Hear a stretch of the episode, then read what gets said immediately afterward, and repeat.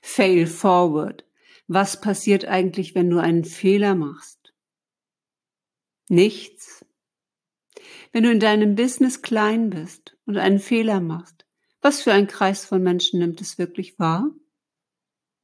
Was, wenn du die ganze Zeit überlegst in deinem Wolkenkuckucksheim, was für Ideen wohl ankommen könnten, du einen gesamten Kurs zum Beispiel erstellt hast und der fertig ist, der dann keinen interessiert? Fail forward heißt, mach deine Fehler und lerne schnell draus, lerne es zu verbessern.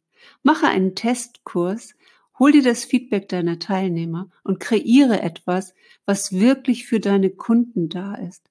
Kreiere ein Angebot, das für sie unwiderstehlich ist. Lass dir von deinen Kunden helfen. Denn maßgeschneidert, also tailor-made, das ist doch das, was wir alle wollen. Wir wollen kein Produkt von der Stange mehr.